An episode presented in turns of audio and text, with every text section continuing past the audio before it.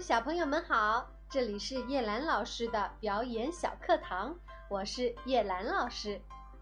橡树是世界上最大的开花植物，它的生命期很长，果实是坚果，一端毛茸茸的，另一端光溜溜的，好看也很好吃，是松鼠、小猪等动物的上等食物。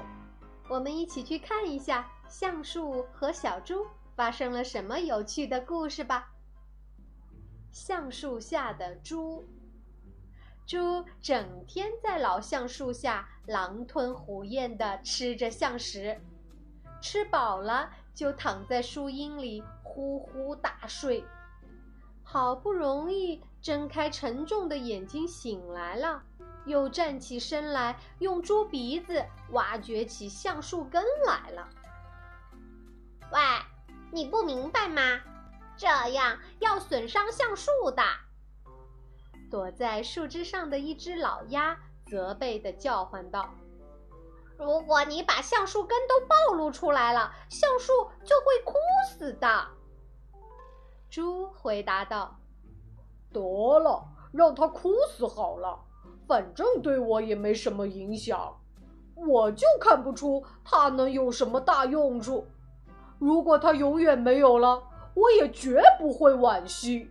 我要的是橡实，养得我肥肥胖胖的是橡实啊！忘恩负义的东西！橡树用严肃的口吻说道：“如果你抬起你的丑脸往上瞧瞧，朋友。”你就会明白，这些橡实都是从我身上长出来的呀。